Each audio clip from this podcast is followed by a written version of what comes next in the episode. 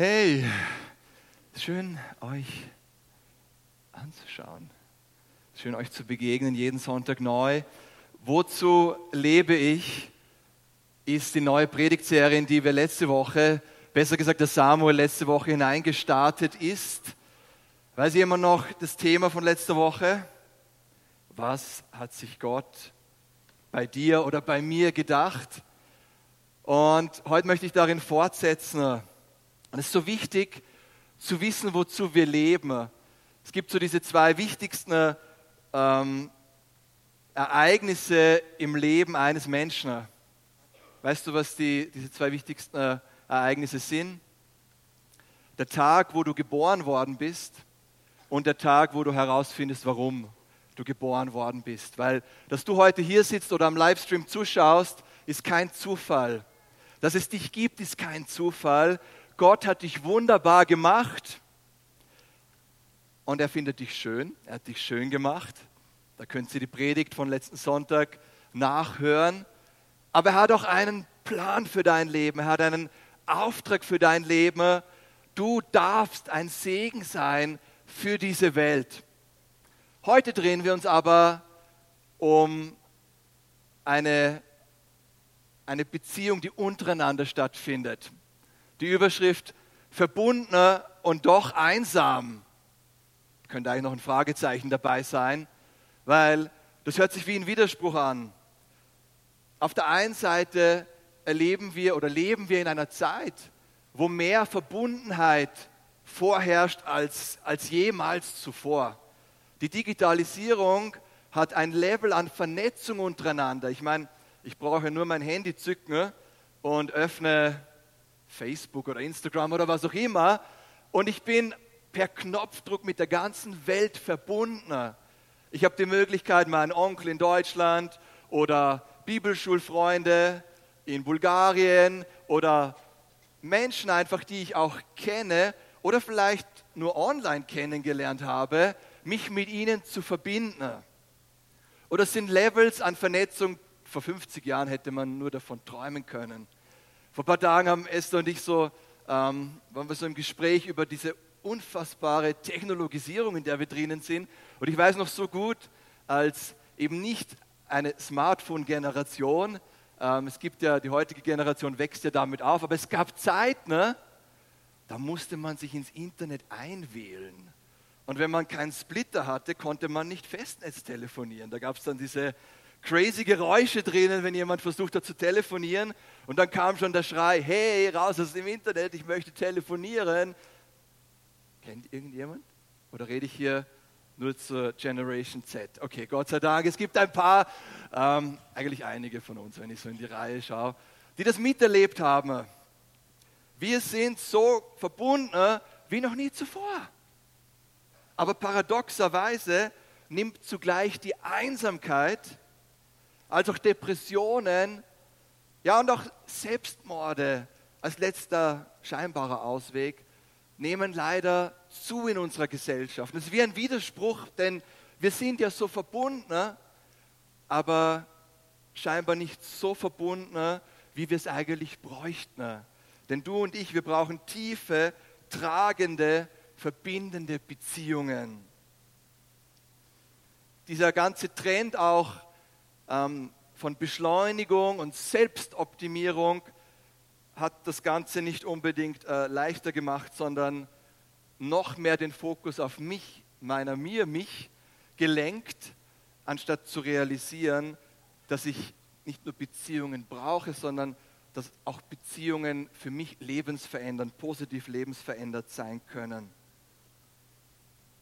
Und das zeigt sich auch schon bereits im Umgang mit unseren Kindern, die ähm, entweder als ein Störfall der Karriere ähm, betrachtet werden oder überhaupt äh, als, als Klimasünde oder Klimasünder ähm, gesehen werden. Und entscheidet man sich dann aber wiederum, Kinder zu bekommen, versucht man sehr schnell die Aufgabe der Betreuung und damit auch ein Stück der Prägung und Erziehung zu delegieren, um sich wieder auf die eigenen Ziele zu fokussieren und man schaut auch, dass sie gut beschäftigt sind. Ja? Es gibt ja diesen Begriff auch von Freizeitstress und von einer eigentlich Verplanung und Verzweckung ähm, der Kids, wo wir wiederum als Eltern so eine Chance hätten, sie gerade in den ersten zehn Jahren in ganz besonderer Art und Weise zu prägen. Und ich glaube, allgemein unterschätzen wir oder wachen schön langsam auf als digitale Menschen, ne, dass wir eigentlich nicht nur Beziehungen brauchen, also echte Beziehungen brauchen, ne, sondern dass wenn wir sie nicht haben, es eine Auswirkung hat auf unsere körperliche und natürlich auf unsere emotionale Gesundheit. Mindestens so entscheidend wie auf die Ernährung, auf den Sport und auf den Schlaf zu achten, ist es entscheidend, auf deine Beziehungen zu achten. Und wer schon mal mit Einsamkeit, mit Isoliertsein gekämpft hat, der weiß, dass Einsamkeit krank machen kann. Also mal beginnend im Herzen, in den Gedanken, aber auch mit Auswirkung auf deinen Körper. Aber das Krasse an Einsamkeit ist, dass sie sich nicht nur darin zeigt, dass ich vielleicht allein in meinem Zimmer bin, vor meinem Laptop sitze oder dem Fernseher sitze, sondern dass ich auch einsam sein kann mitten in einer Gruppe von Menschen. Und das ist wieder so ein Paradox, weil wo ich am Sonntag zum Beispiel in den Gottesdienst komme, so wie heute, sollte ich doch keinen Grund haben, einsam zu sein. Außer es fällt mir schwer zu connecten. Außer ich fühle mich eher wie so ein entgegengesetzter Magnet und kaum versuche ich auf wen zuzugehen, erlebe ich irgendwie, es, es klappt nicht. Ich, ich bin einsam inmitten einer Masse von Menschen und das ist schmerzhaft.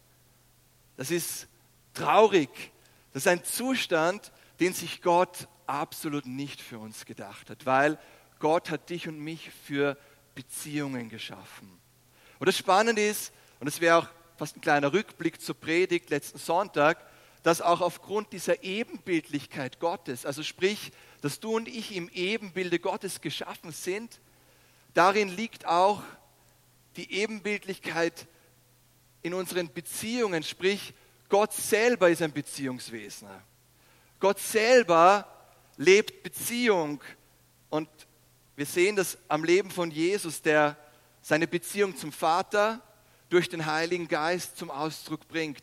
Und da ist eine ewige Dreieinigkeit, eine ewige Beziehung innerhalb von Gott in sich, die er widerspiegelt und in unserem Leben, in unser Leben hineingelegt hat. Und nur da, wo wir auch diese Beziehungen leben, diese tragenden, echte, echten Beziehungen, diese Freundschaften, diese Gemeinschaft, die, die uns auch verbindet, wenn wir mal physisch nicht am selben Ort sind, da werden wir, da bleiben wir gesund, aber da werden wir auch gesund, weil jeder von uns hat so seine, seine Päckchen ähm, oder seinen Rucksack, den, den er vielleicht im Laufe des Lebens gefüllt bekommen hat mit Verletzungen, aber auch mit Prägungen, auch mit ähm, unterschiedlichen Charakteren, die wir haben. Wir sind ja sehr unterschiedlich, was auch dazu führt, dass wir ähm, immer wieder einander zum Reibebaum werden. Ne? Und du bist geschaffen für Gemeinschaft oder ein Wert der Gemeinschaft liegt auch darin, dass sich dein Herz und dein Leben verändern kann, indem du nicht isoliert, sondern in Abhängigkeit zu anderen lebst. Ich kann ganz ehrlich sagen, dass mein Leben nicht das gleiche wäre, hätte ich nicht oder hätte nicht Gott Menschen in mein Leben gestellt.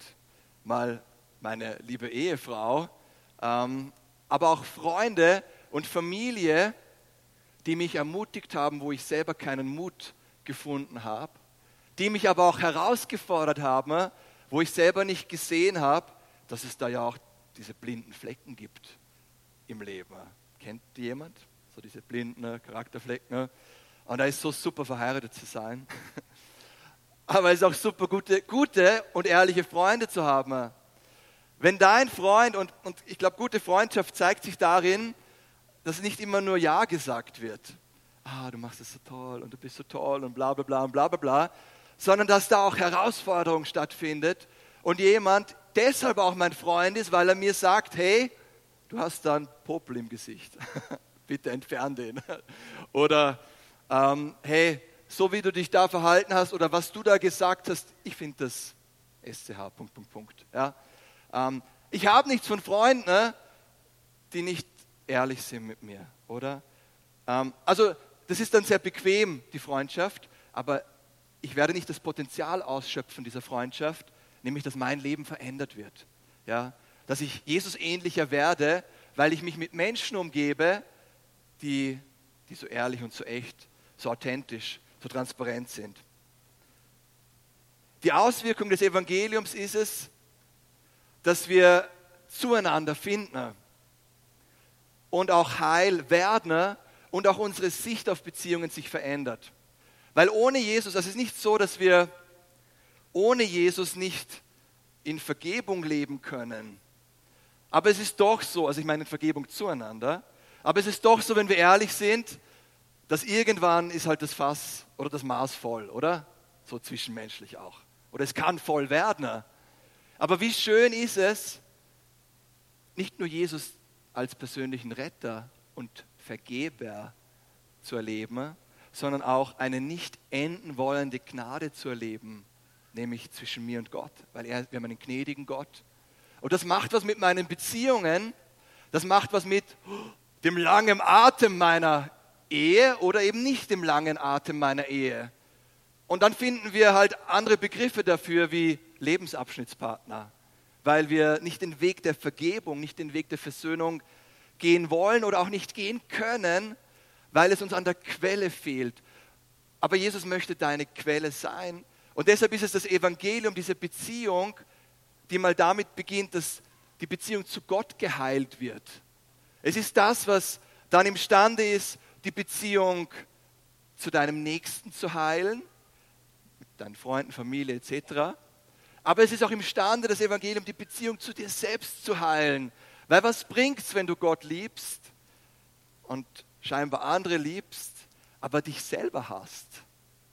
Und es ist ein Beziehungsdreiklang oder ein Liebesdreiklang, von dem Jesus spricht in Markus 12, 29 bis 31, wo er auch sagt oder die, die ganzen Gebote zusammenfasst in einer, fast in einem One-Liner.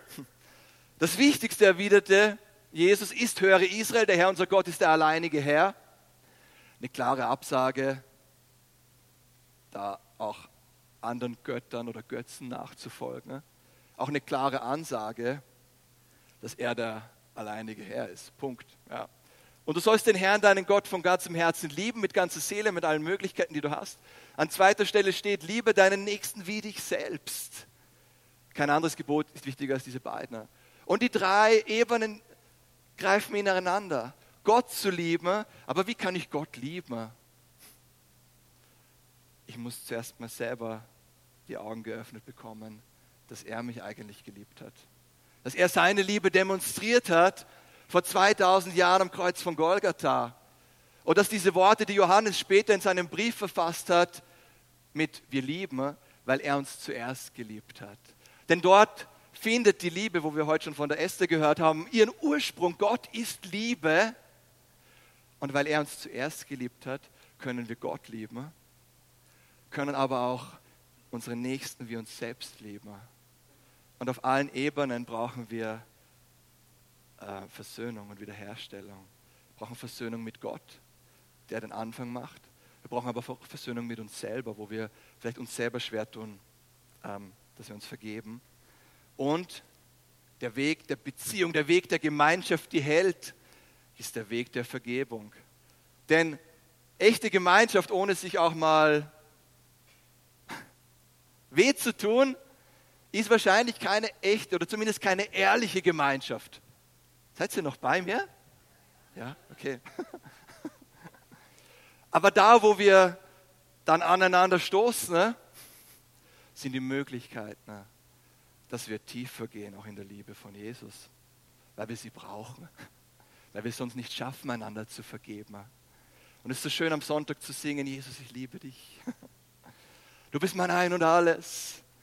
Und dann kommen wir nach Hause oder in die Arbeit oder in die Schule und wir treffen unsere Brüder und Schwestern, sind unsere natürlichen Brüder und Schwestern, oder wir treffen unseren Ehepartner und werden schon wieder verletzt. Aber es ist dort, wo sich zeigt, wo sich unser Glaube zeigt und wo sich unsere Liebe zu Jesus zeigt, nämlich in der Liebe, die wir füreinander haben. Und schön wäre es, wenn das immer fluffige Wolken wären, auf denen wir dahin tanzen in unseren zwischenmenschlichen Beziehungen. Nein, es ist viel öfter der Reibebaum, der aber eine Chance ist, dass wir uns selbst verändern. Und so bietet dieser Liebesdreiklang drei Dinge an, anstatt Unvergebenheit oder Rache bietet es den Weg der Vergebung und Versöhnung an. Anstatt ich, meiner, mir, mich, ein großes Wir. We are together. Wir sind gemeinsam in dem drinnen. Gemeinsam sind wir stärker. Der Zeitgeist sagt, optimiere dich selbst. Ja, und das fängt bei der Ernährung an, geht über den Sport und über, was weiß ich, Meditationshilfe und so weiter und so fort. Es geht immer nur um mich, ich, meiner, mir, mich. Und es dauernd neue Ideen, wie du dich selber optimieren kannst. Aber was ist, wenn gewisse Dinge, auch Dinge, die deine Berufung betreffen, die dein Potenzial betreffen, was ist, wenn die erst so richtig hervorkommen und wenn du so willst, sich optimieren würden, ne? wenn du dich in tragende, authentische, ehrliche Beziehungen hineinbegibst, die auch mal unangenehm sind, die dich auch mal herausfordern und dir aber die Chance geben, Jesus ähnlicher zu werden. Na gut, ich gehe weiter. Hm.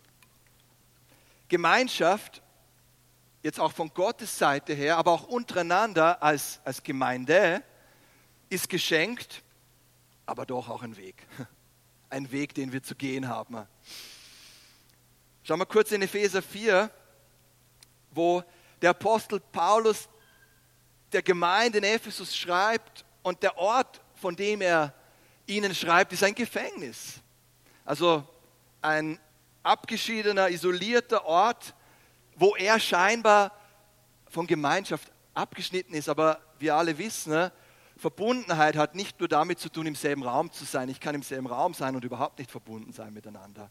Verbundenheit geht tiefer. Und ich liebe diese Erlebnisse und ich, ich, ich meine, dass auch Paulus immer wieder diese Erlebnisse gemacht hat und sie dann auch in seinen Briefen zum Ausdruck bringt, nämlich dass er an einem anderen Ort eben durch die Verbindung, weil da gibt es noch jemanden, der uns verbindet, der Heilige Geist, dass er Anliegen und Zustände, auch Not und Bedürfnis bei einer anderen Gemeinde oder bei anderen Menschen dieser Gemeinde spürt, dass er das wahrnimmt, er sich verbunden fühlt und so auch seine Briefe schreibt und so auch ins Gebet geht. Und wer von euch hat das schon mal erlebt? Du bist im Alltag, kochst vielleicht gerade und auf einmal musst du an einen guten Freund denken. Und dann rufst du ihn an und du merkst, das ist genau der richtige Zeitpunkt, wo ich jetzt gerade angerufen habe. Wie gibt es das? Da ist eine Verbundenheit, wo aber auch noch eine Verbundenheit durch den Heiligen Geist dazu kommt. Weil ob du es glaubst oder nicht, ob du es magst oder nicht, wenn du dich nach links und rechts, nach vorne, nach hinten drehst hier im Raum, hier sind Brüder und Schwestern. Wir sind eine Großfamilie. Auch wenn du als Einzelkind auf die Welt gekommen bist, eigentlich umso mehr, habe ich gute Nachricht für dich. Du bist vielleicht im natürlichen Einzelkind, aber geistlich gesehen in der Gemeinde bist du, schau dich um, so viele wunderbare Brüder und Schwestern. Na gut, ich wollte eigentlich Epheser 4 vorlesen. Als einer, der für den Herrn im Gefängnis ist, ermahne ich euch, lebt so, wie es der Berufung entspricht, die an euch erging. Seid euch der eigenen Niedrigkeit bewusst. Sein Wort auch, finde ich, an diese Zeit, ähm, die so auf, wo man sich so aufbläht mit, mit allem Möglichen und versucht, Dinge vorzuweisen ähm, und Eindruck zu, zu stiften. Begegnet den anderen freundlich. Warum sagt er das? Habt Geduld miteinander. Das hat er nur aus der Luft gegriffen, oder? Da ist null Kontext. Offensichtlich hat er einen Grund, warum er das sagt, ja? weil es eben manchmal nicht so freundlich zugeht. Ach kommt, ach kommt. Ähm, habt Geduld miteinander und ertragt euch gegenseitig in Liebe. Wir könnten es auch mit tragt euch gegenseitig in Liebe übersetzen, aber ich finde die Übersetzung super. Weil manchmal ertragen wir uns, oder? Ist hier jemand ehrlich im Raum? Manchmal auch als, darf ich das überhaupt sagen? Ich mach, als Ehepaar ertragen wir uns.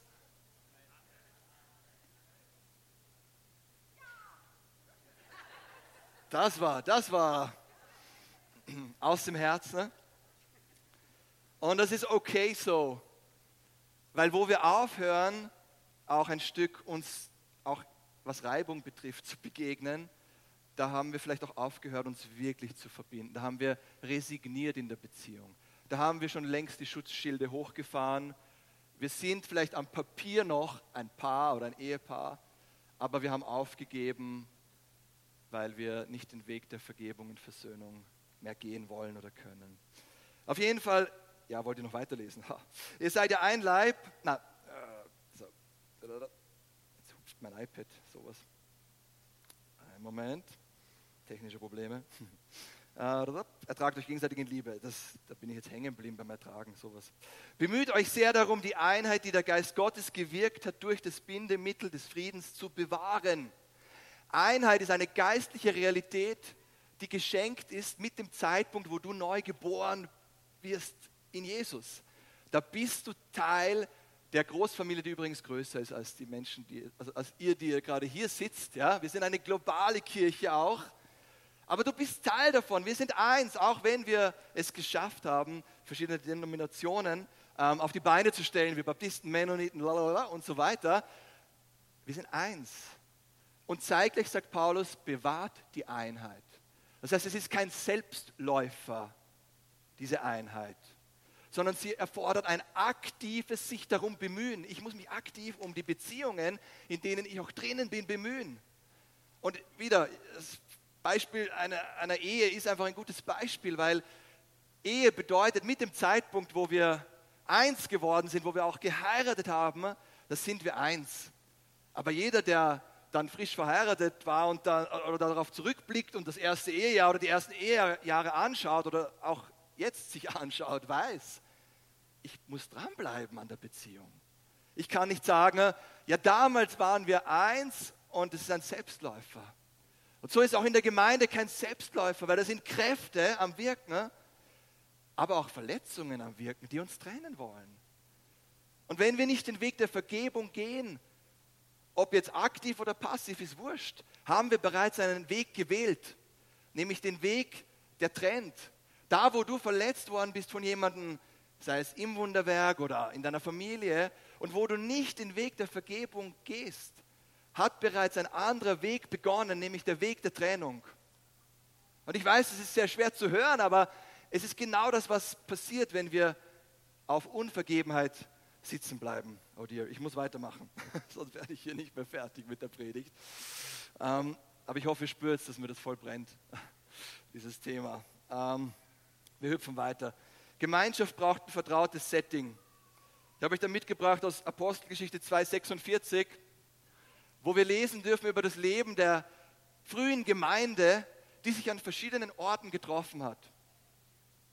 Damals gab es noch den Tempel, es gab auch die Synagoge, die dann überall da, wo Siedlungen von, von Juden waren, da gab es auch eine Synagoge, ein Gebetshaus, auch ein Haus, wo die Schrift Torah vorgelesen worden ist. Aber es gab eben auch diese Häuser. Und da habe ich einen Grundriss mitgebracht vom Haus von Petrus. Ist ein bisschen abstrakt, entspricht vielleicht nicht ganz dem heutigen Standard, aber es war groß genug, dass da eine, eine gescheite Kleingruppe, würde ich sagen, sich treffen konnte um das Leben oder besser gesagt das, was man gelernt hat, auch im Alltag zu leben. Weil es ist eine Sache, im Gottesdienst zu sitzen, wenn er so eine Größe hat, wie wir sie haben, oder auf eine Konferenz zu gehen, eine christliche Konferenz. Aber es ist eine andere Sache, das gehörte im Alltag, wo sich die Schultern reiben, wo ich mich an meinem Gegenüber reibe, es dort zu leben. Und Jesus hat uns den Auftrag gegeben, sein Leben nachzuahmen. Und da, wo es so greifbar, so spürbar wird, ist in einem vertrauten Setting, im Setting einer Kleingruppe. Und das ist nur ein Begriff, du kannst es auch Small Group nennen, du kannst es Hauskreis nennen, du kannst es deine Tribe nennen, ähm, alles in Ordnung. Äh, der Name in sich gibt der Runde noch nicht die Qualität. Du gibst der Kleingruppe die Qualität. Deshalb ist auch eine Kleingruppe noch keine Garantie für gute Gemeinschaft. Nur weil sie Kleingruppe heißt und nur weil sie klein ist.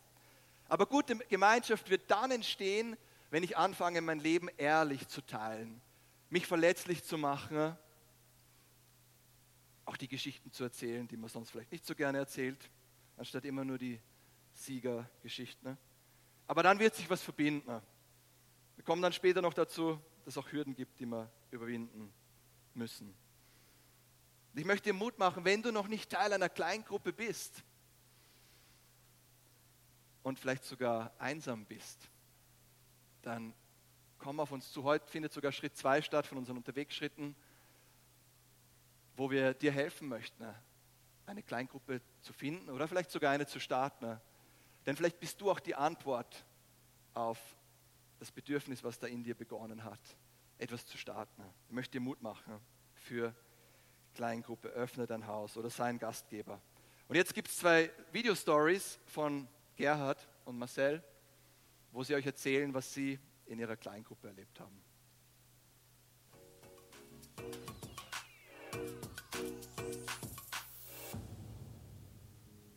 Hallo, ich bin der Gerhard. Ich will euch eine Story erzählen. Seit einigen Jahren habe ich schon Probleme mit den Ohren oder mit dem linken Ohr überhaupt. Und so war wieder ein Männertreffen und haben wir so in die Runde gefragt, wer hat Anliegen oder wer braucht ein Gebet. Und habe ich gesagt, ja, mein linkes Ohr habe ich überhaupt nichts gehört damit. Ich musste mich immer mit dem rechten zu der, denjenigen, der was spricht, weil sonst habe ich nichts gehört. Ja, und so weiter hat sich nichts geändert gleich nach dem Gebet. Und äh, Arztbesuche, Medikamente äh, wieder auf und ab und ist immer so dahingegangen, ein, zwei Jahre oder so, ein Jahr überhaupt, über ein Jahr und dann jetzt in letzter Zeit halbes Jahr immer auch noch Arztbesuche und Medikamente und, und jetzt im heutigen Zeitpunkt hat mich dann Gott geheilt und ich habe keine Schmerzen und auch keine Beschwerden mehr. Und dafür bin ich Gott sehr dankbar und sage Halleluja, Amen.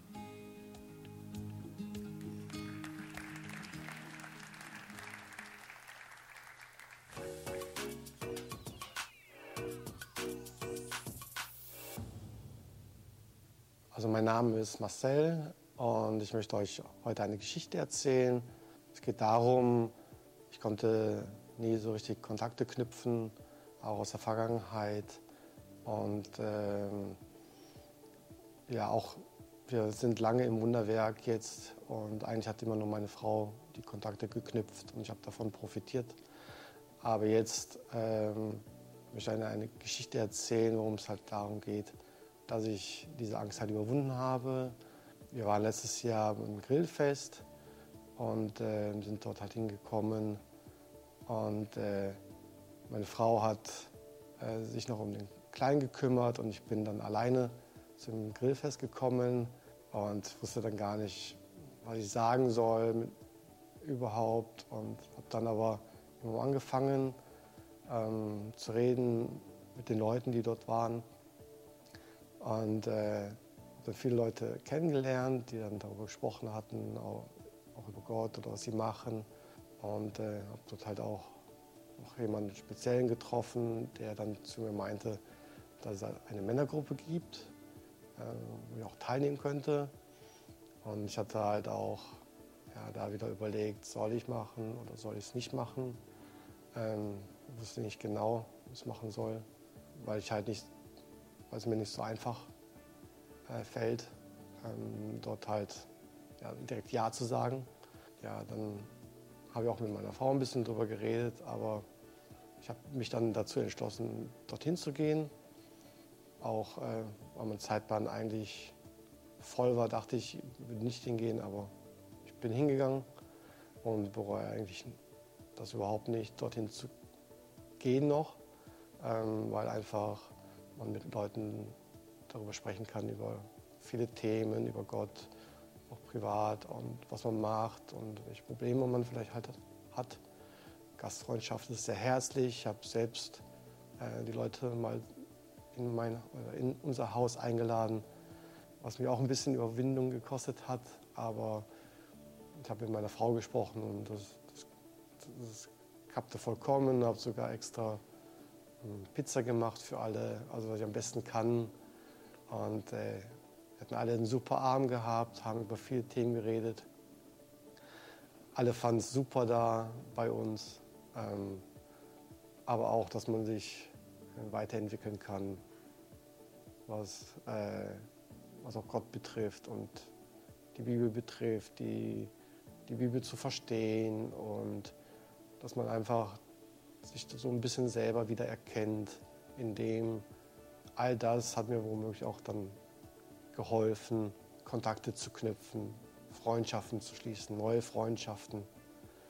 Und äh, das, das finde ich so super, dass ich das gemacht habe. Gott hat mich da geleitet äh, und auf meinem Weg dorthin.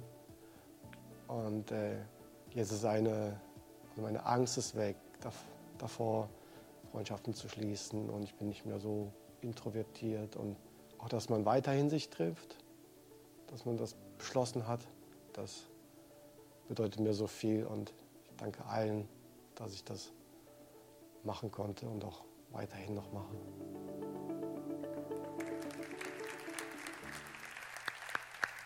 Ja, großes Danke an den Gerhard und Marcel für ihren Mut, da ihre Story zu erzählen. Aber es gibt eben auch Hürdner. Teil einer Kleingruppe zu sein, garantiert noch nicht, dass man äh, gute Gemeinschaft erlebt oder überhaupt um hineinzufinden. Ne?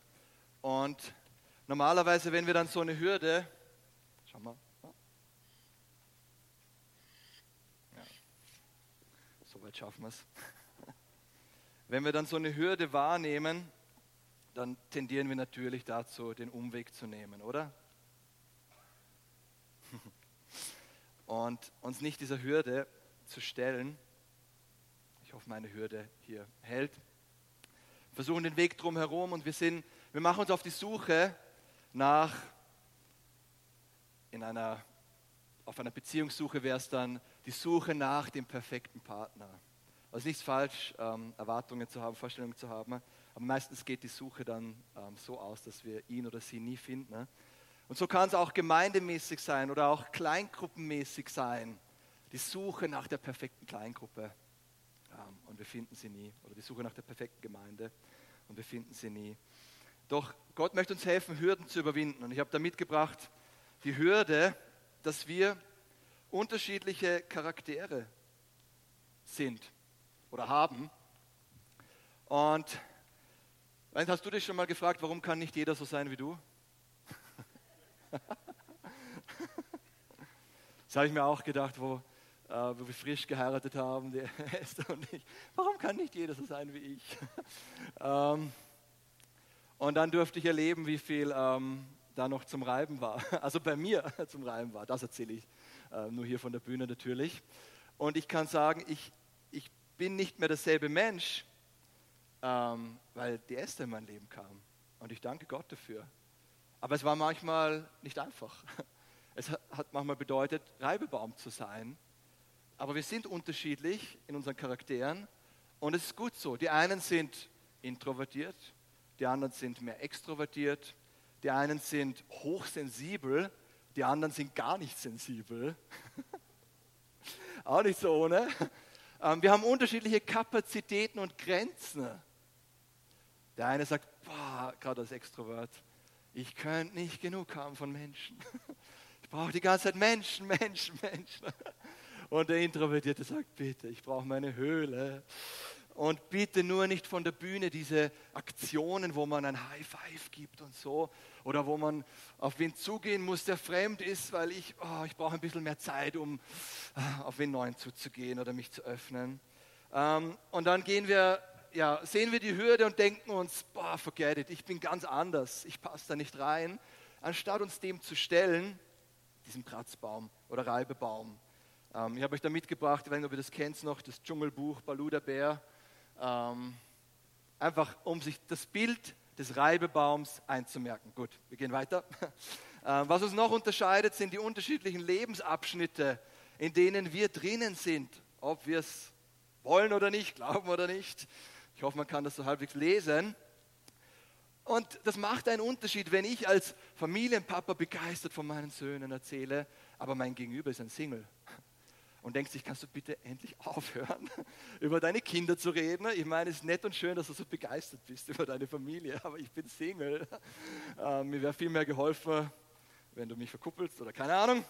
Ähm, aber umgekehrt genauso, wenn mir ein Single begegnet und begeistert von den Freizeitaktivitäten erzählt, die er nicht geplant hat und ich denke mir, was ist Freizeit, bitte schön gerade? Ja, ich habe Vierjährigen und Sechsjährigen, ja. Ähm, meine Freizeit oder unsere Freizeit ist immer 150 Prozent. Ähm, und Gott sei Dank ändern sich Lebensabschnitte auch. Äh, Jugendliche werden erwachsen, also hoffentlich. Singles heiraten, ne?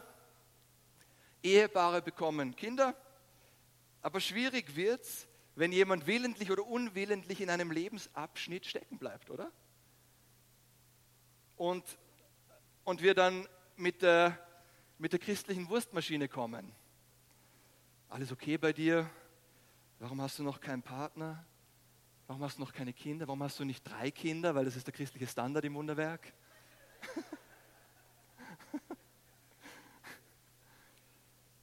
Verliebt, verlobt, verheiratet, mindestens drei Kinder. Nicht jeder heiratet. Manche entscheiden sich auch für einen zölibatären Lebensstil. Auch da wieder manche mögen das und bei manchen fügt sich einfach so. Nicht jeder bekommt Kinder. Nicht, weil er nicht kann, sondern weil vielleicht auch diese Entscheidung so getroffen wird. Und das ist schwierig, oder? Für uns, weil wir haben unsere Wurstmaschine. Vor allem, wenn wir selber sie leben, in einem gewissen Bilde, mit den drei Kindern und glücklich verheiratet. Aber kannst doch jemand annehmen, der das nicht erfüllt? Kannst du dich selber so annehmen auch? wenn du das nicht erfüllst, wenn du noch nicht verheiratet bist oder noch nicht Kinder hast oder vielleicht es auch nicht klappt, Kinder zu bekommen. Und ich weiß, es ist schmerzhaft und ähm, könnte man noch viel dazu sagen, aber die Zeit läuft und ich habe noch zwei Punkte, die eine Hürde sein können. Und das dritte sind die unterschiedlichen Kulturen.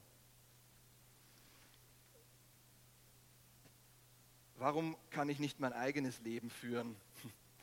Könnte ein Satz von einem Teenager sein, habe ich aber auch schon von unseren zwei Jungs gehört. Ähm, wir in unserer individualistischen äh, westlichen Welt ähm, sind sehr auf Autonomie, Selbstbestimmung ausgelegt. Und das ist gut, das ist in Ordnung so. Es hat Stärken, es hat Schwächen. Die Welt, in der sich das Evangelium, das Leben von Jesus abgespielt hat, aber auch Welten, abseits von Europa und Amerika, sind vielmehr eine Stammeskultur, äh, an eine Stammeskultur gewöhnt. Wo wiederum dann das Extrem sein kann, dass du als Einzelner gar nichts zu sagen hast. Ähm, das, was deine Sippe, was deine Familie, was dein Stamm sagt, das gilt. Ja. Ähm, wie gesagt, beides hat Stärken und Schwächen, aber Jesus zeigt einen höheren Weg auf, indem er uns als Einzelne, deshalb ist es deine persönliche Entscheidung, ihm nachzufolgen. Wenn deine Eltern Jesus nachfolgen, schön, aber du musst dich selber dafür entscheiden. Es ist deine Entscheidung. Er befreit uns aus Sünde heraus. Er heilt uns als Individuen, ja, damit wir dann aus einem freiwilligen Ja, ich will, uns in Beziehungen hinein investieren können. So dass wir sagen können, ja, ich möchte mich bewusst abhängig machen. Ich möchte bewusst mein Leben investieren.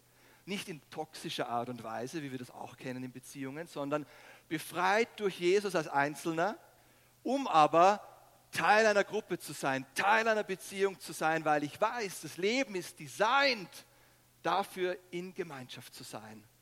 Nicht nur ich, meiner, mir, mich. Und ich hätte noch ein bisschen was zu sagen, aber ich hüpfe weiter, ähm, nämlich zur vielleicht größten Hürde, und zwar ist es die Scham. Und die Scham, die sagt unter anderem, wenn mich jemand wirklich kennenlernt, wird er mich dann noch annehmen. Ich meine, wenn ich wirklich erzähle, wer ich bin, was ich gemacht habe, wie ich gelebt habe, werde ich dann nicht Ablehnung erleben. Und diese Scham, die die kommt in unser Leben dadurch, dass wir blöde Entscheidungen getroffen haben, also gesündigt haben und uns denken, wow, das darf ja nie jemand erfahren, was ich da gemacht habe. Sie kommt aber auch in unser Leben, weil uns andere Menschen verletzt haben.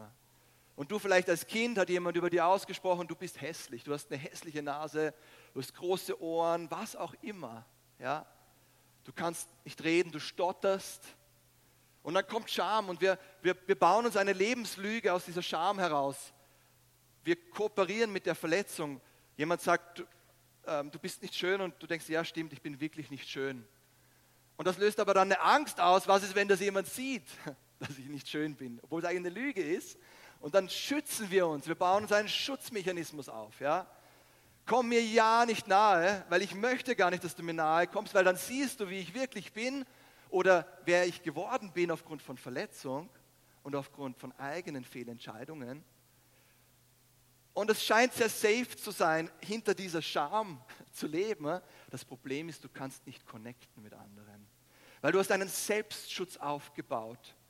Und du versuchst es vielleicht sogar, ohne heil zu sein, Beziehung aufzubauen. Und du erlebst wie eine, wie eine Bestätigung eigentlich einer Lebenslüge, dass jemand dich wieder ablehnt. Obwohl das Problem nicht dein Gegenüber ist, sondern das Problem deine innere Verletzung ist. Die Lügen, die du glaubst, die Dinge, die du vielleicht noch nicht bekannt hast vor Gott auch, die Sünden, und sie distanzieren dich und, und, und halten dich fremd, was echte Gemeinschaft betrifft. Und das ist ein Riesenthema, ich kann es nur streifen und euch Mut machen, wenn wir jetzt gleich auch ins Gebet gehen und landen, ne? endlich landen, ne? dorthin zu schauen und dir auch die Frage zu stellen, kann es sein, dass ich deshalb Einsamkeit und Isolation erlebe, nicht, weil jetzt alle so gemein um mich herum gerade sind, vielleicht auch, ja, aber weil Dinge unaufgearbeitet sind in mir. Und ich habe eigentlich, ohne es zu wissen, so einen, einen Schutzwall um mich herum. Und ich würde so gern connecten, aber eigentlich brauche ich Heilung. Eigentlich brauche ich Wahrheit, die die Lüge ersetzt, die ich begonnen habe zu glauben ab dem Zeitpunkt XY. Und weißt du, bei mir war es so in, in der Volksschulzeit oder mit Schuleintritt, ich hatte einen leichten Sprachfehler. Ich habe so, so ein bisschen leicht gelispelt. Ja? Das war, weil einfach zu wenig Platz war im Kiefer. Und, und ich musste dann gleich von der ersten Klasse weg in so eine Förderklasse, wo man diese bescheuerten Übungen machen muss, diese die Zunge mal da, die Zunge mal da. Ich meine, schön dass, und gut, dass es das gibt, um jemandem zu helfen. Aber, es hat, aber ich habe auch Erinnerungen, wo, wo ich mich zum einen geschämt habe, dass ich jetzt da in dieses Sonder- oder Förder, in diesen Förderunterricht muss. Ja? What's wrong with me? Ja? Ähm, und auch Reaktionen von, von, von anderen, sei es ein Auslachen. Ja? Und es hat dazu geführt, dass ich stiller geworden bin oder tendenziell vorsichtig war mit den Worten, die ich spreche, weil es könnte ja komisch rüberkommen, ähm, es könnte ja blöd wirken. Und es war dann später, dass ich da Heilung erlebt habe, ähm, und, und in, in eine neue Freiheit hineinkam.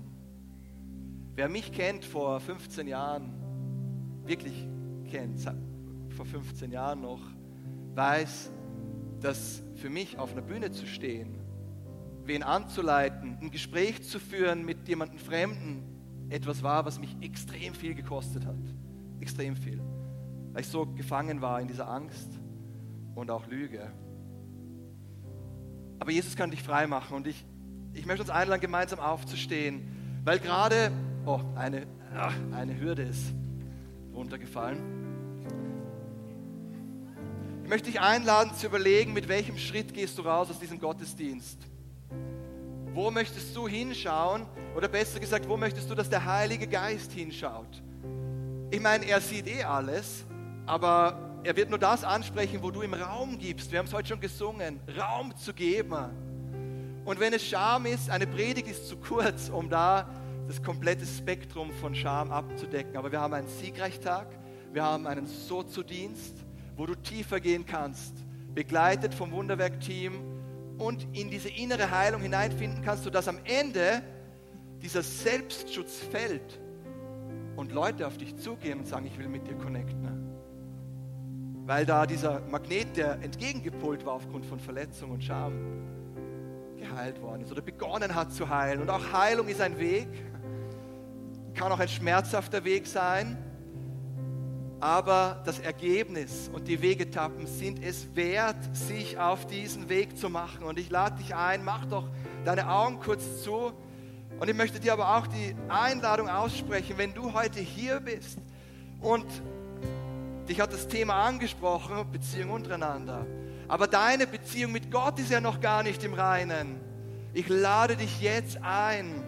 Ich möchte dir die Möglichkeit geben, eine, eine Entscheidung zu treffen. Und dafür brauche ich ein kurzes Handzeichen. Ich werde nicht viel Zeit diesem Aufruf geben, aber wenn du hier im Saal bist oder im Livestream, dann gib mir ein kurzes Zeichen, wo du sagst, ja, ich möchte jetzt beten und in diese Beziehung mit Jesus hineinfinden. Ich möchte mich hier versöhnen.